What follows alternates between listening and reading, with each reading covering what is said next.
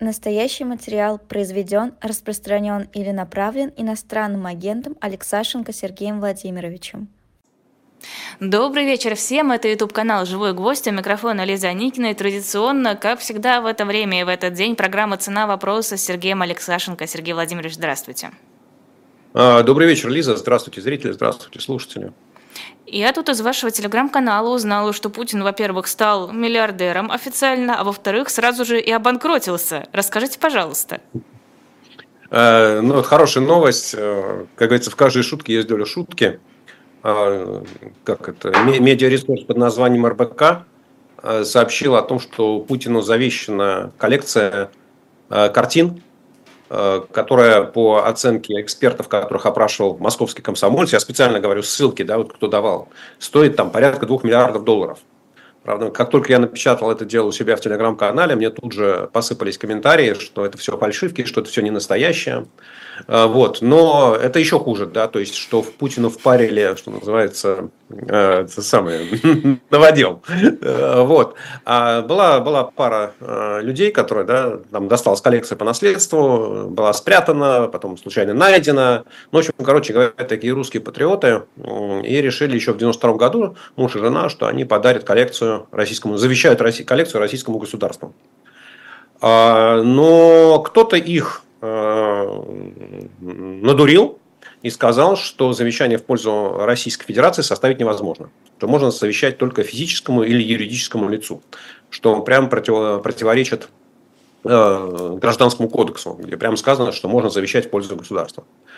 А, вот. Ну и, соответственно, было отписано ну, вот такой хитрой формулировкой, формулировкой завещания э, в пользу Владимира Путина как юридического представителя Российской Федерации, что, в общем, тоже сама, сама по себе формулировка глупая, да, потому что такого статуса не существует. Ну, короче говоря, появилось завещание на коллекцию картин, которая, если правда, то стоит 2 миллиарда долларов. А если неправда, то Путина накрячили. Ну, то есть, ему пообещали 2 миллиарда долларов, но не дали. А что еще хуже, да? А поскольку, поскольку видимо, оформлением всего этого завещания, ну, точно совершенно занимались люди из его ближайшего окружения, ну, из администрации президента, лично доверенные люди, да, то вот кто кого в какой момент накрячил, это очень сложный разговор. А с банкротством-то вот. что? Ну, значит, ну, это вот насчет того, что стал или не стал Путин миллиардером. В общем, ну, если, то есть, если коллекция настоящая, если верить, если верить, да, что это коллекция настоящая, то Путин получил имущество на 2 миллиарда долларов. Э, вот. Ну и, соответственно, по российским законам он должен заплатить пошлину, э, ну, которая составляет там 0,6%. Ну, правда, написали, что не выше 1 миллиона рублей, но если 0,6%, то это 12 миллионов долларов. А, вот. И, соответственно, это при годовой зарплате, доходе Владимира Путина там 10-12 миллионов рублей, мы можем посчитать, что это лет за 90, 90 ему еще нужно все свои деньги откладывать, чтобы только заплатить пошлину, иначе он станет банкротом. Ну, в общем, короче говоря, вот такая история, да, то есть кто кого накрячил, то ли накрячили владельцев картин, да, если коллекция настоящая, то ли накрячили Владимира Путина, если коллекция не настоящая. Подставили, выставили его полным идиотом. Он, наверное, сейчас расстраивается, думает, какая неловкая ситуация, придется, наверное, отказываться от наследства, от таких произведений искусства грустит? Ну, ну я, я уж не знаю, это надо, как это, пресс-секретарю президента задавать эти вопросы. Он лучше знает его настроение, видит, может быть, он иногда его встречает, да, даже видит, чувствует, как это, на расстоянии ощущает его фибры души.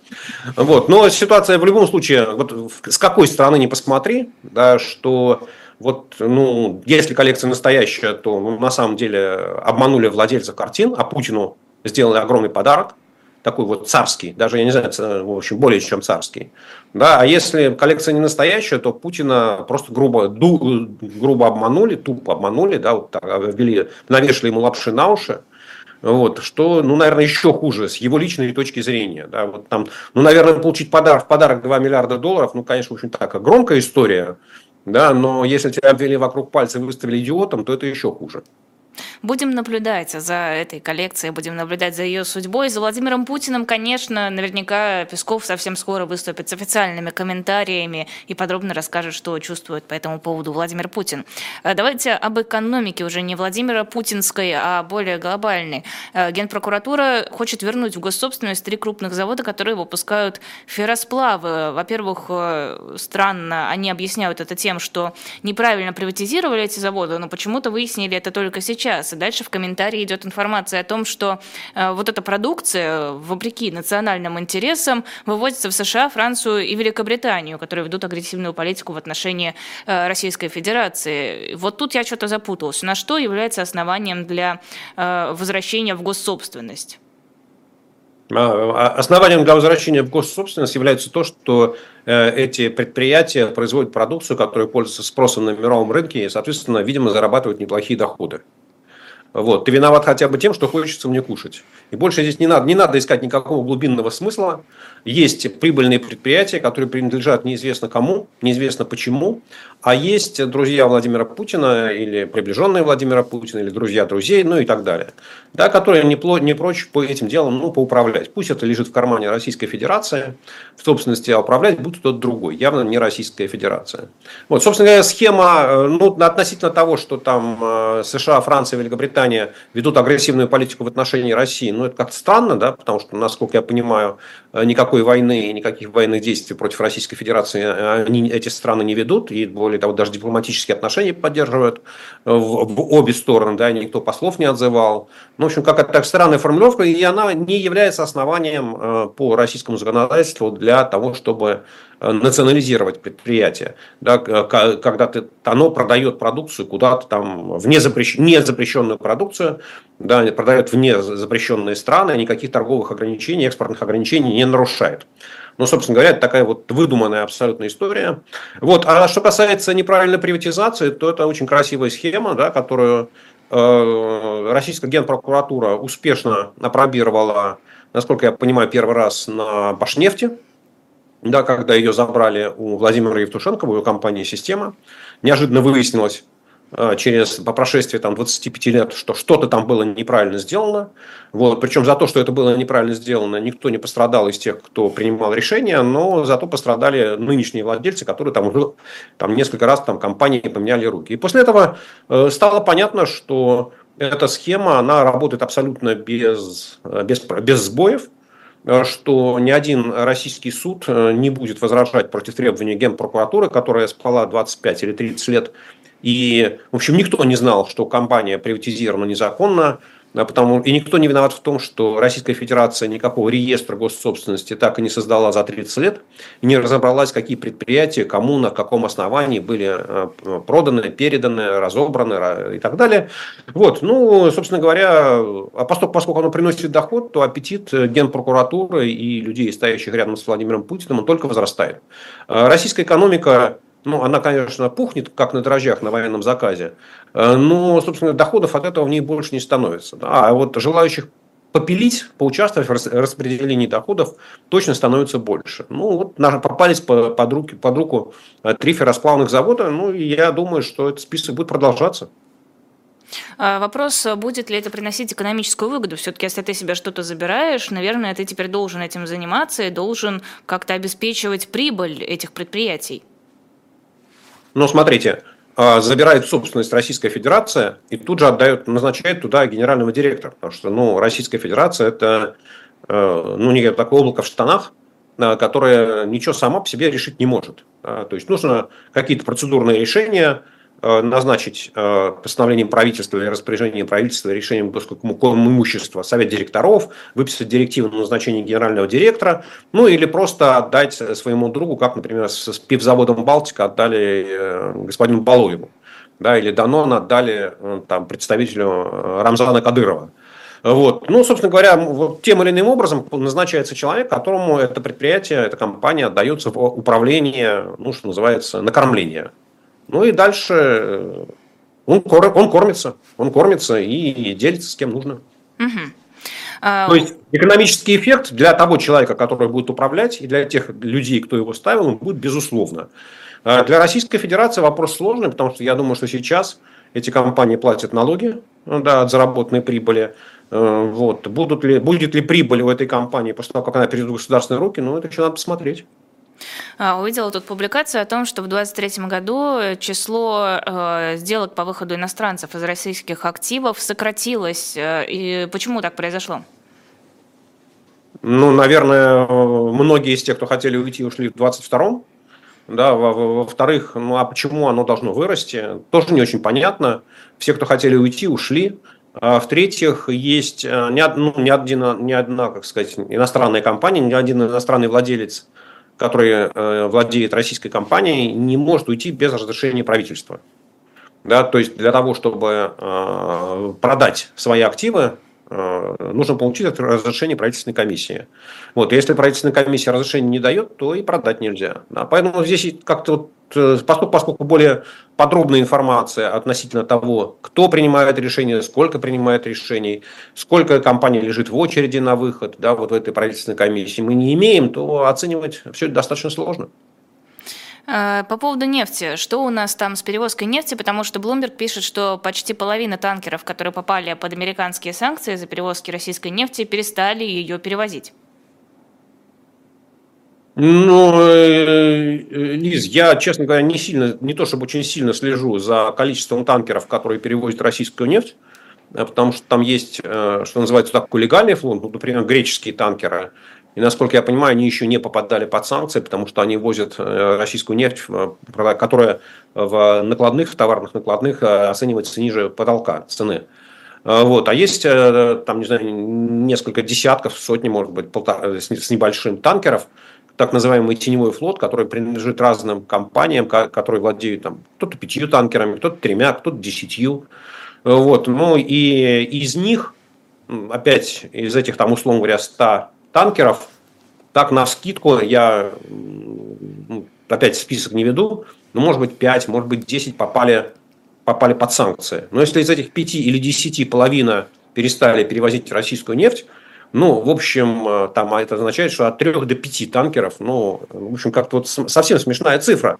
Да, э, пока российская нефть продается без проблем, э, Россия в состоянии экспортировать, никаких проблем, ну, вот затыков с тем, что там российские компании не могут продать кому-то добытую нефть, тоже не существует. Вот. Потом ну, не надо сбрасывать со счетов, наверное, еще такой фактор, что вот этот вот теневой флот, который закупали российские компании или друзья российских компаний, как правило, это были танкеры старые, уже послужившие как следует там и много, и основательно. Кто-то из них, может быть, стал на ремонт, да, кто-то из них, может быть, вообще уже списан как это, за, за непригодностью. Вот, поэтому, ну, и проблема сама по себе, на мой взгляд, не очень большая, да, то есть с точки зрения количества танкеров. И для российских нефтяников это ничего за собой не влечет. Ну, и так, новость есть, а содержания в ней нету. А, то есть никакой угрозы, что Россия будет получать все меньше и меньше денег от продажи нефти и газа, нет?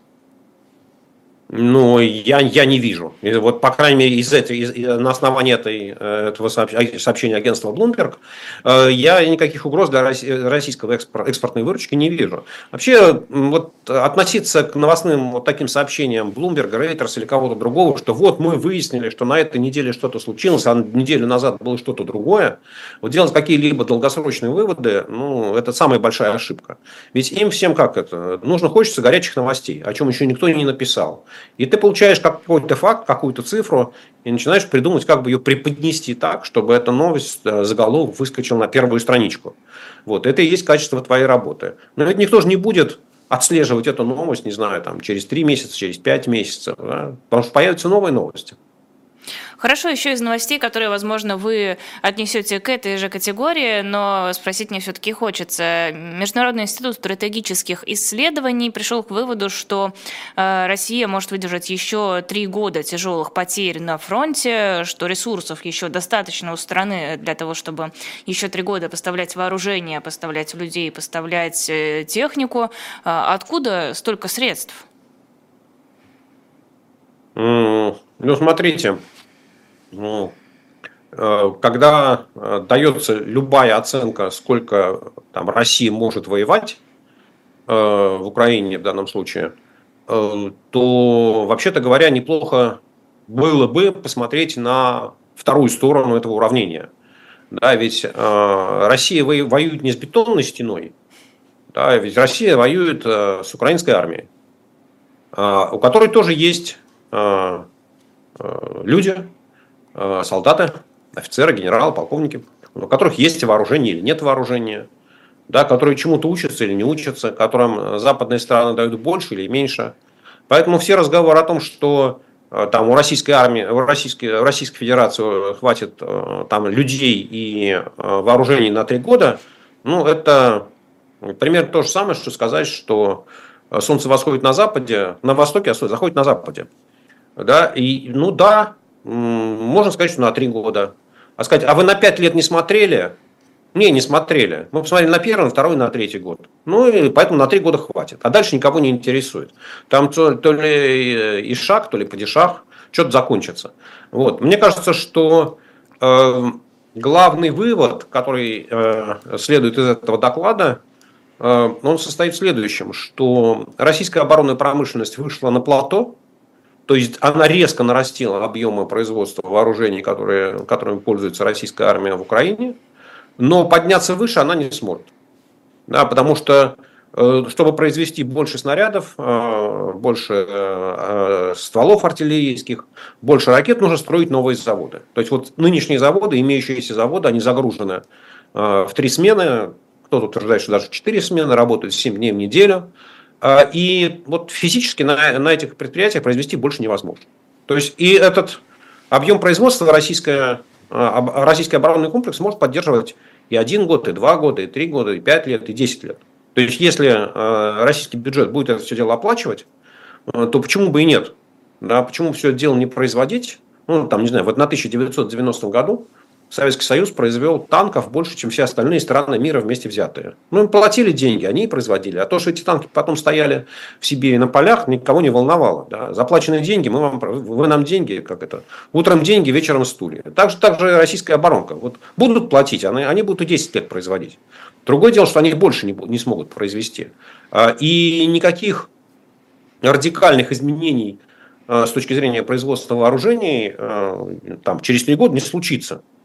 Ну, то есть, там один из недоказанных тезисов, которые в этом докладе имеются, это то, что, э, например, танки России не производит новые, да, она в основном модернизирует старые со складов. И что вот эти вот склады когда-то закончатся, запасы на складах. Да, и что вот в этот момент, там, где-то через три года, с танками начнутся проблемы. Так же, как и там с, возможно, с артиллерийскими стволами. Но я, опять, э, никакого доступа э, к данным Уралвагонзавода не имею. Э, не знаю, что они там производят, что они там могут, не могут. Понятно, что Армата это, э, ну, в лучшем случае, до Красной площади доедет, а уже по Красной площади проехать не может. Вот, поэтому вряд ли речь идет о производстве арматы, а каким-то там Т-72, Т-90, ну, я думаю, что они в состоянии, если даже они их сегодня производят мало, то я думаю, что в состоянии там за, за год, за другой они решить технологические проблемы и производить их больше. Да? Ну, то есть, если сегодня что-то их реально сдерживает. Вот, э, что касается людских ресурсов, да, человеческих ресурсов, то э, пока э, российская армия наращивает э, с, вот, э, свою группировку, э, там, скажем, как это, в Украине, около Украины, э, и если в, на момент вторжения она составляла где-то там 300-310 тысяч э, человек, то сейчас 450-470 тысяч составляет. Да? То есть с учетом мобилизации, с учетом добровольцев, с учетом контрактников, за минусом погибших, раненых и так далее. Но вот российская армия нарастила свою численную группировку практически в полтора раза. А, да? И сказать, что вот через три года у России кончатся мужчины, желающие повоевать, ну, может быть, за 200 тысяч закончатся, но за 300 тысяч наверняка найдутся, правда? А это как-то мы за цену не постоим. Вот, поэтому вот, знаете, это вот вся одна сторона уравнения, там, что хватит на три года. У меня эти разговоры, этот доклад вызывает а, примерно такие, такие, же, такие же эмоции, как разговоры начала 22 э, или даже 23 года, что у Путина вот-вот закончатся деньги на ведение войны. Да, что вот, вот, вот именно из-за этого война закончится, не потому что Украина победит, что Украина, там Украина получит много вооружений, что военные ресурсы Украины позволят ей э, одержать победу на поле боя, а что у Путина закончатся деньги. Я над этим делом смеюсь, и смеялся, и смеюсь, и буду смеяться, потому что наличие или отсутствие денег в бюджете – это последний аргумент, который Путин будет принимать во внимание, э, решая вопрос, продолжать войну или ее останавливая. Вот, поэтому этот доклад, ну, там из него можно попытаться э, выцедить какие-то цифры, да, которые вам могут быть интересны для своих аналитических оценок. Но сказать, что через три года ситуация радикально изменится, вот почему-то что-то такое случится в российской экономике, но ну, я бы не стал. И опять самое главное, я повторю то, с чего начал. Э, этот доклад он вообще ну, в неком смысле бессмысленный, а, потому что он не говорит, а что происходит с другой страной. Да, вот что происходит с украинской армией, что происходит с ее вооружениями, в каком состоянии будет она. Э, да, поэтому, ну, может и трех лет нет, да, может война закончится вообще через полгода, если американский конгресс так и не примет решение о финансировании Украины. А, ну хорошо, но почему вы настолько отодвигаете эту финансовую сторону российскую? Может быть, действительно санкции как начнут сейчас работать, как обеднеет Россия и просто ну, банально не сможет содержать имеющиеся институты, содержать репрессивную машину, содержать тех, кто идет воевать? Сынок, пап, ты что, будешь меньше пить? Нет, сынок, ты будешь меньше есть. Да, и э, вот, э, ну, про санкции, про их эффективность, э, я думаю, что уже бессмысленно говорить.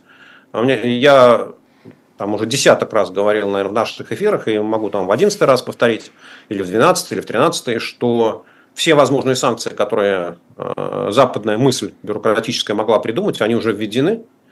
Э, весь эффект, который могли оказать, оказали, и на большее э, рассчитывать невозможно.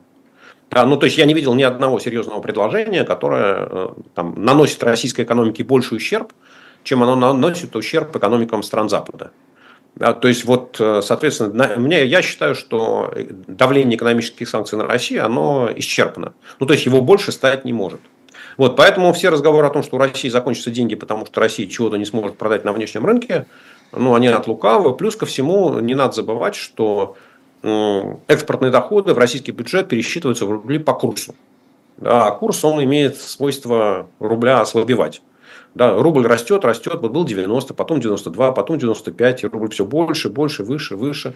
Да, то есть доллар, конечно, выше, но зато рубль, как это, количество рублей в российском бюджете только возрастает. Вот, поэтому вот как, как-то у меня не получается этого уравнения. Да? И на самом деле, вот, э, когда я пошутил насчет того, кто будет меньше пить, а кто будет меньше есть, ведь уже в этом году Э, российский Минфин э, поставил Владимира Путина перед вопросом. «А, господин президент или товарищ президент или э, уважаемый, дорогой, бесконечно любимый Владимир Владимирович, мы можем одно из двух. Либо безгранично увеличивать расходы на войну, либо увеличивать финансирование всех остальных программ. Вот. И, собственно говоря, весь прирост номинальных расходов бюджета 2024 года, он потрачен между увеличением военных расходов, увеличением социальных расходов, это в первую очередь пенсии и пособия нуждающимся, и выплат а, совсем немножко, там, это рост платежей, процентов платежей по а, государственному долгу. Все остальные статьи расходов федерального бюджета, они не выросли, они остались прежними в номинальном выражении. Да, то есть с учетом инфляции они обесценились там, на 7%.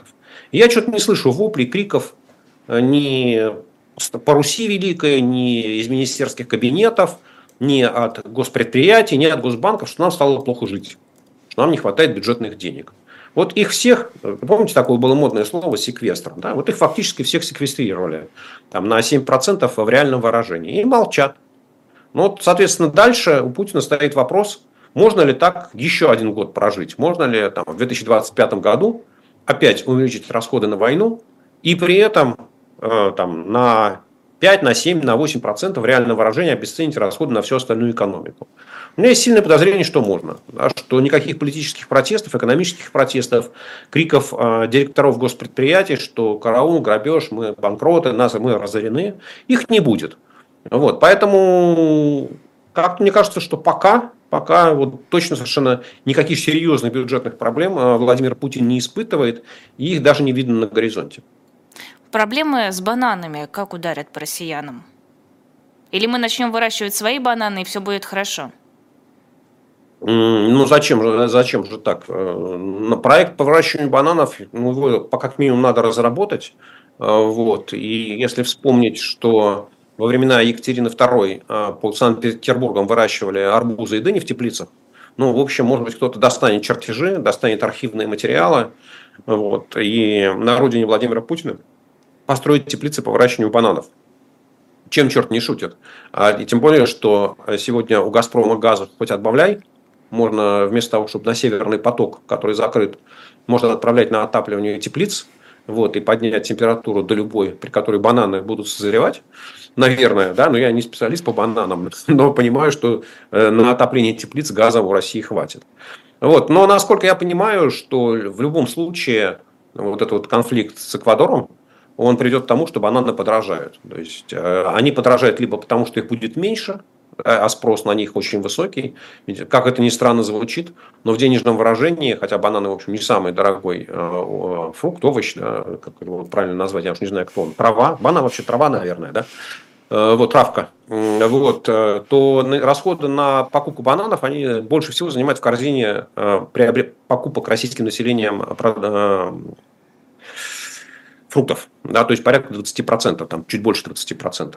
Вот, соответственно, если бананов будет меньше, они подорожают. Если вместо эквадорских бананов поедут бананы из Вьетнама и, или из Индии, ну, они будут мельче и дороже. Да? То есть, э, вот, а поскольку, поскольку они мельче, то соотношение шкурки и внутреннего содержания будет в пользу курки. То есть платить будут за шкурку, а есть будут меньше. Ну, в общем, так или иначе, я опять, понимаете, вот мы возвращаемся к теме устойчивости российской экономики. Да, вот любые проблемы э, там, с недопуском э, яблок, с недопуском бананов, с параллельным импортом, это все оборачивается инфляцией. Да, это все оборачивается тем, что товары дорожают. Ну, и э, дефицита не возникает. Да? То есть вопрос, что будет с бананами, они будут, но они будут дорогие. Банановый кризис, тяжелые, страшные времена настали. Да не будет кризиса, Лиза, не будет кризиса. Да, вот, ну, я даже думаю, что Владимир Путин не будет высказываться, вот как яйца начали дорожать куриные, да, так он зачем-то взял, начал эту тему раскручивать, и вся страна возбудилась. Да, вот. Ну, я думаю, что про бананы Владимир Путин точно не будет произносить никаких э, речей, тем более, что, ну, наверное, ему объяснят, что э, как это, выращивать их в России пока мы не готовы. Если там триллиона три дадут, то, может быть, и готовы. А ведь говорил Путин пару лет назад, по-моему, про бананы, когда его на какой-то прямой линии, что ли, спросили, почему морковь стоит дороже, чем бананы, он сказал, что нужно разобраться, и бананы после этого подорожали. А, вообще... До уровня морковки, да. да, а, Вообще, да. я видела еще комментарии экспертов, что это может повлиять на наркотический рынок, потому что вместе с бананами в этих ящиках, как пишут эксперты, завозят кокаин. И теперь, если из Эквадора не будут вести бананы, соответственно, и кокаин вести тоже не смогут. Это ведь, наверное, хорошая новость.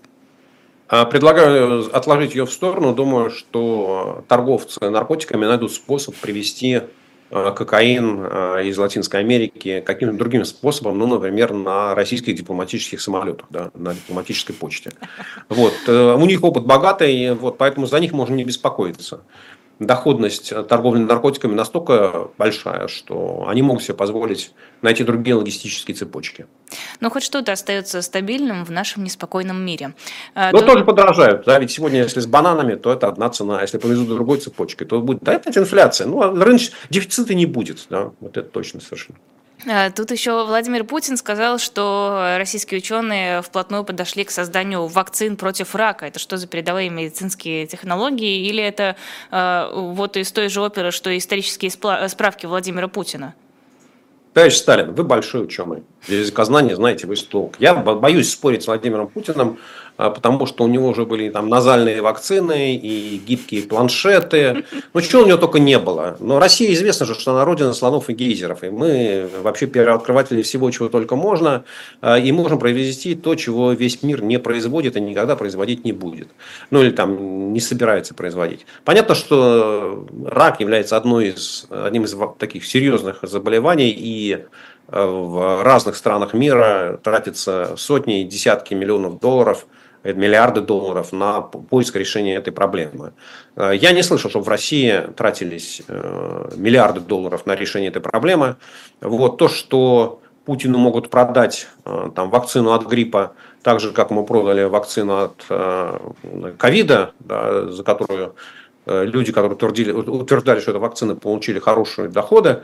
Вот, я не сомневаюсь. Да. Но ну, он, Путин доверчивый, и ему хочется потрясти мир какими-то неимоверными открытиями. Вот. Ну, вот, понимаете, во всем этом, вот мы опять возвращаемся к теме, что во всем этом отражается такой э, безусловный, бесконечно низкий уровень базового образования Владимира Путина.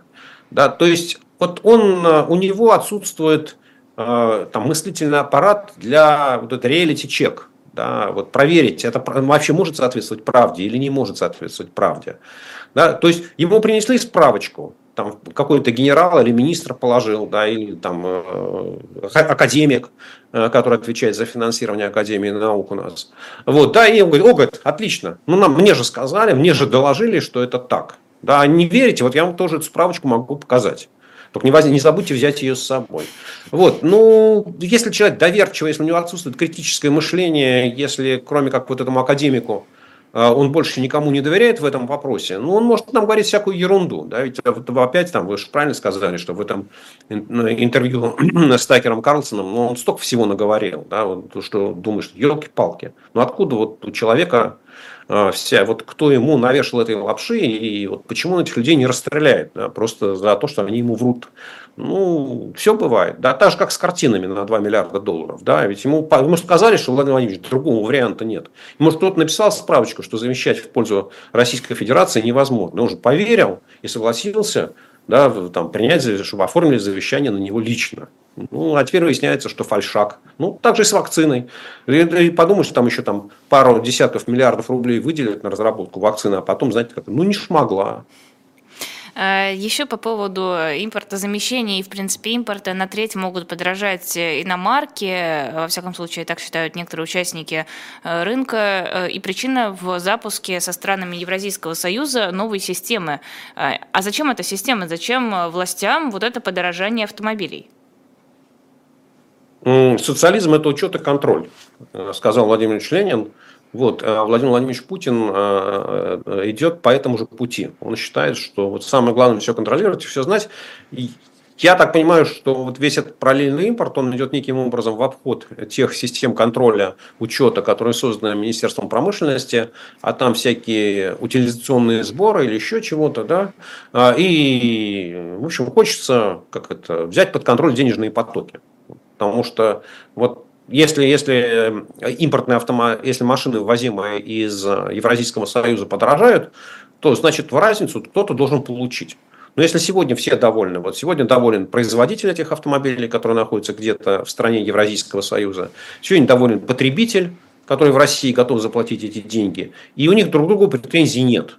Да? А если вдруг цена автомобиля вырастает ну, на треть, ну, я, во-первых, думаю, что количество потребителей э, снизится, во-вторых, я не думаю, что это требование производителя, да, ну, потому что сегодня его нынешняя цена удовлетворяет. Если бы ему не нравилась нынешняя цена, он бы не, не продавал ничего в России. Ну, значит, эта дельта кому-то достанется. Да, вот, собственно говоря, к вопросу, почему это все случится. Ну, потому что можно создать дельту из воздуха и эту дельту поделить между собой. Ну, может быть, немножечко отдать государству.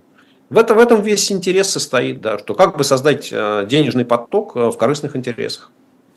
Сергей Алексашенко в программе «Цена вопроса» традиционный перерыв на литературную рекламу shop.diletant.media. Это наш сайт, где мы продаем книжки, журналы, мерч и комиксы, где вы их покупаете и таким образом нас поддерживаете. У нас сейчас есть э, целая серия книг «Города и музеи мира». Там есть Ярославль, там есть памятники Восточной Грузии, Русского Севера, Львова, Новгорода, э, Вологды, Белозерска, пригородов Ленинграда. В общем, куча-куча э, самых разных мест, самых разных регионов, городов и стран. Э, заходите, посмотрите э, сами, какие книги там есть, что именно вам интересно, если интересуетесь географией, различными городами, архитектурой. Покупайте, порадуйте нас, порадуйте себя, ну или кого-то из близких, кому в подарок это купите. И, конечно, оформляйте предзаказ на комикс «Спасти княжну Тараканову». Э, или уже все, или уже не предзаказ, уже предзаказ. Все, последний день, кажется, предзаказа, потому что после 15 вроде февраля должны эти комиксы рассылать. Самый-самый-самый свежий том комикса из серии «Спасти». С нетерпением жду, когда я его уже наконец-то прочитаю и посмотрю, потому что я до сих пор, до сих пор его не видела, только отдельные какие-то куски, э, хотя писала туда статьи в историческую часть. В общем, shop.diletant.media, QR-коды, ссылки под видео. Э, мы очень ценим вашу поддержку и надеемся, что она будет лишь расти и не остановится, и мы сможем дальше работать. Сергей Алексашенко, программа «Цена вопроса». Э, вопрос. Путин разрешил сделки с акциями Яндекс.Банка. Что это значит?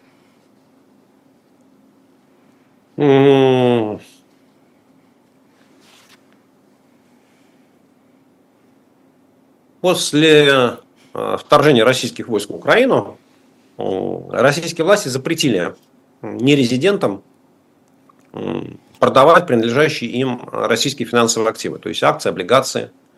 А, а покупать можно только на те деньги, которые уже есть в России. Вот. А поскольку, поскольку, видимо, судьба Яндекс.Банка завязана с судьбой компании Яндекс, которую собираются делить на российскую и иностранную часть, то возникает вопрос о том, что кто-то из иностранцев кому-то из иностранцев может достаться часть Яндекса банка, а кому-то кто-то должен будет продать. Ну, короче говоря, а количество их может исчисляться там десятками, сотнями, тысячами, у которых там по одной акции, по две акции, по пять, по десять. Ну, чтобы э, российская правительственная комиссия, которая должна давать разрешение на каждую сделку для иностранцев по продаже российских активов, не, это самое, не загнулась от бессилия да, или не, не, не перетрудилась ну, решили, да, слушайте, Яндекс.Банк, кому он нужен, кому он интересен, пусть они продают все, что хотят, ну, то есть все эти акции. Вот, на самом деле, это абсолютно такое рациональное с точки зрения российской бюрократии решение. Уж если решили поделить компанию Яндекс, ну, зачем блокировать сделки с акциями э, подконтрольного банка? Ну, пусть, пусть пройдут. Какая удобная, интересная э, схема. Я ждала чего-то более интригующего. Тут еще э, Юрий Борисов, это глава Роскосмоса, сказал, что внезапно э, нужна конкуренция, нужны рыночные условия, и тогда наша космическая отрасль будет преуспевать. А так шансов особых нету наших технологий внезапно, ничего не предвещало, а тут выясняется, что, оказывается, нужна рыночная экономика. Э, кто его за язык тянул? Как-то, мне кажется, он не в традиционные ценности сейчас уходит.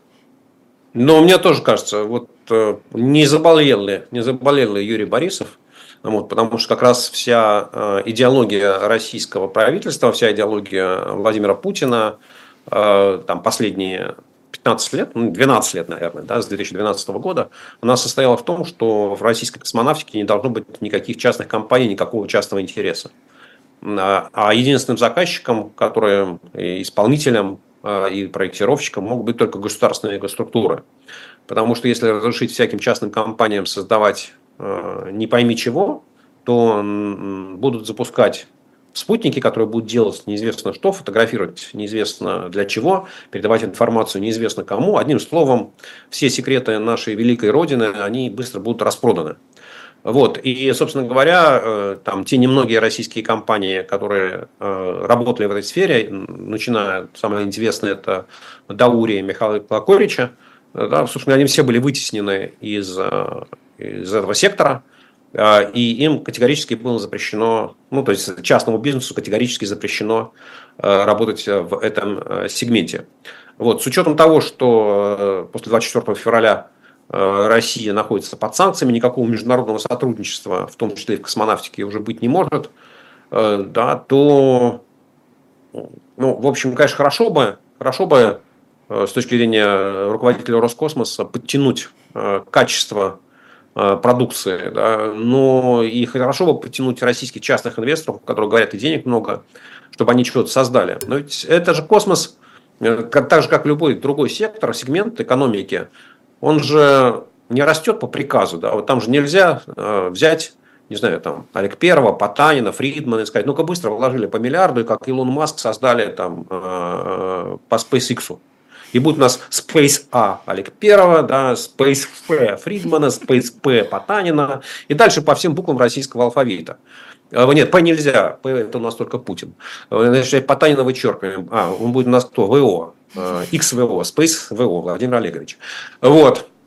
Ну, короче говоря, вот и после этого они все побежали и что-то такое начали придумывать. Ведь конкуренция, она вещь хорошая, правильная, но космический рынок, он глобальный.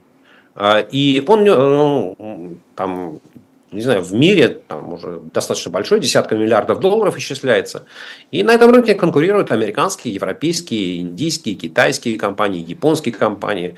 И вот тот сегмент, в котором там Россия традиционно сильна и, и пытается, пыталась надувать щеки, это сегмент запусков, ну, он, в общем, на самом деле занимает не, не более 5% от всего этого космического рынка. Да, то есть вот Россия, она была конкурентоспособна на таком на маленьком сегменте, а вот этот он, все весь остальной, что называется, за исключением запусков, создания спутников, получения информации, продажи информации. Вот, вот Россия там практически отсутствует, потому что вот туда как раз российское правительство во главе с Владимиром Путиным никого не пускало. А, проверить, что сейчас э, можно создать что-то конкурентоспособное, будучи абсолютно изолированным от международного сотрудничества, от участия в международных проектах, от, уча... от э, поиска международных партнеров. Ведь, э, не знаю, там многие из наших слушателей, ну, кто-то там, особенно те, кто живут в Москве, они же были на ВДНХ и видели вот этот вот э, спутник, да, первый, который шар такой. Ведь он почему шар? Ну, потому что в нем нужно было там, сказать, ламповые приборы разместить, э, да, э, с тем, чтобы там был вакуум, нужно сказать, они были большого размера. А сейчас же, в принципе, можно делать все на микросхемах, которые, ну, вообще говоря, могут летать, что называется, без защитного купола. Да, им вот этот вот вакуум, оболочка вокруг там практически не нужна. И все эти все современные спутники, они могут быть достаточно маленькими, микроспутниками. Ну, не все, конечно, а многие. Да? И здесь, э, ну, опять, не имея современной электроники, э, ну, российским там, а, а, Олег Первого, Фридману, Потанину и дальше по списку, кого заставят заниматься этими программами, ничего не светит. Вот, поэтому как тезис, что развитие космической индустрии в России может в принципе состояться только в условиях конкуренции, правильно. Вот, но жалко, что Юрий Борисович не сказал это лет 10 назад, да, ну, правда, тогда, по-моему, как комиссию гос... как, по вооружениям что-то возглавлял, да, вот, э, он там вице-премьер, я не помню, в каком 18 году стал. Вот, ну, короче говоря, время, как поздно рая пить боржоми, да, потому что создавать частный сектор, создавать конкурентоспособные предприятия в космической индустрии нужно было 12 лет назад. Сейчас, ну, знаете как, правильно, Поспорить с ним очень тяжело, но другое дело, что сделать ничего нельзя. А в нынешней ситуации Россия может вообще забыть про свой э, космический сектор. Э, тут еще э, численность пенсионеров у нас сократилась на 700 тысяч человек за 2023 год. Э, такие данные предоставил социальный фонд. Это не из-за того, что все пенсионеры умерли, а из-за того, что у нас отсутствие притока новых пенсионеров, как раз плановый перерыв в назначении пенсии по старости в рамках пенсионной реформы. Можно оценить, насколько это выгодно для экономики, насколько это стоило всех этих э, изменений в пенсионном э, законодательстве? Ну, я затрудняюсь сказать, насколько это выгодно для экономики, да, потому что э, ну, оставлять на работе, ну, поверить, что вот эти 700 тысяч человек, которые не вышли на пенсию, или там, они являются исключительно производительными такими работниками, и что их производительность труда, ну, как минимум на уровне средней по экономике, наверное, крайне тяжело.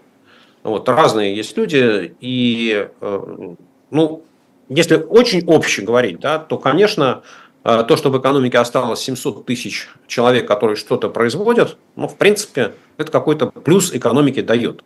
Да, там, с учетом того, что э, рабочая сила в Российской Федерации вся составляет там, порядка 75 миллионов человек, то 700 тысяч ну, это 1% рабочей силы. Да, вот, ну, дальше можно строить разные гипотезы.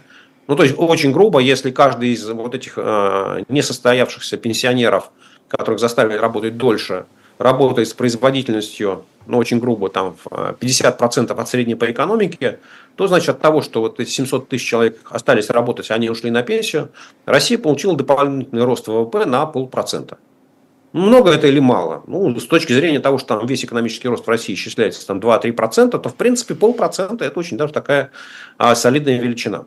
Вот. Но кто точно стал бенефициаром а, пенсионной а, реформы, это, точнее говоря, не реформа, а повышение пенсионного возраста, ничего другого там не случилось. Вот. Это, конечно, Минфин. Потому что Минфин практически, у Минфина практически перестали расти дотации на а, сбалансированность пенсионного фонда. Да, то есть, если до 2018 года, до э, начала э, вот этого периода повышения пенсионного возраста, э, каждый год Минфин тратил на дотации пенсионного фонда все больше и больше и больше, да, то сейчас вот этот рост дотаций он прекратился, и если идут дотации, то только в том случае, если какие-то внеочередные выплаты или внеочередная индексация идет по решению Путина. Вот, поэтому, конечно, ну вот, как сказать, да, если с точки зрения экономики в целом, там и Владимира Путина полпроцента ВВП на дороге не валяются. Ну а самое главное, что вот те люди, которые а, проталкивали пенсионную реформу, повышение пенсионного возраста, Минфин, ну, они точно совершенно получили те результаты, на которые рассчитывали. Они сэкономили очень сильно. А, Еще из итогов 2023 года россияне впервые за 6 лет стали меньше сберегать в наличной валюте. Во всяком случае, так пишет РБК по итогам статистики Центрального банка. А, я не очень понимаю, как это работает. Мне кажется, что сейчас в период нестабильности люди, наоборот, должны как-то снимать наличные, потому что банкам-то люди не доверяют, прятать их под подушку и на них сидеть. Лиз, я пропустил эту новость. Там речь идет о валюте иностранной или российской? А, да, здесь про объем иностранной валюты. А, да, ну, там понятно. Смотрите, а, а, на самом деле же, как это, вот э, к вопросу о Блумберге, да, Блумберг что-то написал, и я сказал, что там через там, три дня все забудут. А здесь все забыли, что в марте 2022 года, то есть почти два года назад, Центральный банк запретил Э, коммерческим банкам выдавать э, наличную валюту со счетов россиян. Да, то есть в, в, против России были введены санкции и был введен запрет на ввоз новых банкнот долларовых и евровых ну, вот на продажу банкнот российским банкам. То есть количество наличной валюты на руках российского населения – оно вот в целом, не население, а в целом в экономике, да, то есть у людей на руках и в хранилищах банков, оно вот заморозилось по состоянию, я не помню, до какой-то там число, марта 2022 года. Да, и вот с тех пор э, там люди, у которых были валютные депозиты, после, там, э, которые лежали до э, какого там 8 или 10 марта 2022 э, года, они могли получить 10 тысяч долларов наличными, снять с банка, и получить из банка и не больше. То есть, если у вас там, вам повезло, у вас было там 100 тысяч долларов, то 10 тысяч долларов вы сняли, а вы до этого каждый год там брали 10 тысяч долларов, да, там, подарки сделать на Новый год или еще что-то, то в 2022 году все дело закончилось. В 2023 году, когда вы пришли в банк и сказали, отдайте мне мои очередные 10 тысяч долларов, а, которые мне достались по наследству от бабушки. Он говорит, слушайте, девушка, вы уже все свое получили. Вот указ, нет, даже не указ Путина, это же на самом деле какая-то цедулька, подпись, э, письмо если я помню правильно, это было письмо за подписью первого зампреда Центрального банка Дмитрия Тулина, а, которое не ссылалось даже ни на какое решение Совета директоров Центрального банка. Да, то есть это просто, там не было никакого решения, вот не формально, юридически не было никакого решения. Ни, ни решения Комитета банковского надзора, ни Совета директоров Центрального банка, ни приказа по Центральному банку. Вот было просто письмо. Да, и попробует хоть один банк это письмо, это решение не выполнить. Да? Вот, а, собственно говоря, а если банк не выдает наличные доллары, евро, ну откуда же им взяться? Да? Поэтому, поэтому и количество вот, валюты, которые... А Центральный банк, он считает, э, ну, собственно, да, вот оценка, которую дает Центральный банк, она, ну как сказать, она сухая прагматика. Если вы знаете, что у вас э, количество ввезенной в страну валюты равно нулю, то есть нельзя официально, банки не могут ничего официально вести. Значит, все остальное, это вы просто запрашиваете банки, которые вам говорят, вот столько валюты к нам население сдало, там, да, да, столько мы ему выдали. Посчитали результат, получился такой. Ну, то есть, по причине она в другом. Причина это э, решение Центрального банка э, за подписью Дмитрия Тулина от марта 2022 года. А, я тут сейчас увидела комментарий Дмитрия Пескова, свежий, который э, сказал следующее, далее цитата. «Специальная военная операция началась как операция против Украины, со временем она приняла форму войны против коллективного Запада. Война, когда страны э, коллективного Запада во главе США напрямую вовлечены в этот конфликт». И так он объясняет, что э, война может идти дольше планируемого. Я что-то не поняла, у нас что, официально война с коллективным Западом или Песков, как тогда выразился Путин, пургу несет? Ну, на самом деле, если вспомнить э, и перечитать заявление Путина 24 марта, когда он ввел российские войска в Украину, начал военные действия против Украины, э, то он там сказал примерно то же самое, только другими словами, что страны Запада перешли, вот сегодня они перешли красную черту, поэтому мы отвечаем, красную линию. Да, ну, собственно говоря, и тогда Путин не скрывал, что эта война идет, что он воюет с Западом, а Украина это просто место поля боя. Вот. Мне кажется, что это заявление Пескова, комментарий, ну, он как бы для тех непонятливых американцев, которые прослушали интервью Путина э, Такеру Карлсону, они так и не поняли, кто с кем воюет, потому что у Путина все так настолько от Рюрика и дальше там, до Дональда Трампа, и, в общем, разобраться было очень сложно. С кем же вы... Да, и, собственно если воюем с Рюриком или воюем с Украиной, то почему нужно договариваться с Западом? Да? Вот. Ну, здесь, чтобы не было никаких сомнений, э, Песков разъяснил, что э, Вообще говоря, план военной операции был в том, чтобы за там, 2-3 недели Э, захватить Киев и сменить власть в Украине. Но с тех пор наши планы, как это, война план покажет. Да, планы переменились, и теперь мы, ну, чтобы объяснить э, планы, новые военные планы, теперь мы воюем с Западом. Да, и вот э, цель, цель войны – бесконечная война. То есть, очень, очень хорошо понятно все эти разговоры о том, что через три года в России там что-то закончится, через три года Россия не сможет воевать. Ну, Песков объяснил, что с Западом мы готовы воевать сколько угодно. А еще Россия все еще готова со всеми договариваться, э, готова вести конструктивные переговоры и вообще хочет мира. Ну, послушайте, это что же, в общем, ничего, удивительного нет, да, потому что войны начинают генералы, а заканчивают политики. Поэтому, ну, захотите, захотите закончить войну, присылайте своих политиков к нам. На наших условиях мы готовы договориться. Да, ну, в крае мы готовы немножечко уступить конечно, когда понимаем, что у вас тоже есть какие-то свои интересы. Например, какую-нибудь э, деревню Семеновку или что-нибудь еще мы вам готовы, село Семеновка. В Украине деревень нет, есть села. Село Семеновка готово вам отдать, ну или еще что-нибудь такое, еще пару, пару сел может быть, в придачу. Вот. Нет, ну компромисс, да, конечно, но если хотите закончить войну, да, потому что вы на нас напали, вы перешли красную линию. Не мы перешли красную линию, а вы перешли красную линию. Поскольку, поскольку вы ее перешли, вы должны признать, что вы совершили ошибку, да, если вы не хотите больше воевать, мы на что, мы готовы. Мы воевать э, хлебом не корми. Да, у нас, смотрите, экономика из-за этого начала расти. Вот вы там выделили Украине 100 миллиардов долларов э, там, за два года войны, и ваша экономика этого и не почувствовала. А вот мы выделили на нашей экономике, и у нас, смотрите, как прет изо всех щелей э, а никак остановить не можем. Она все раскручивается и раскручивается, все быстрее и быстрее растет. Скоро китайскую экономику по темпам просто будем обгонять.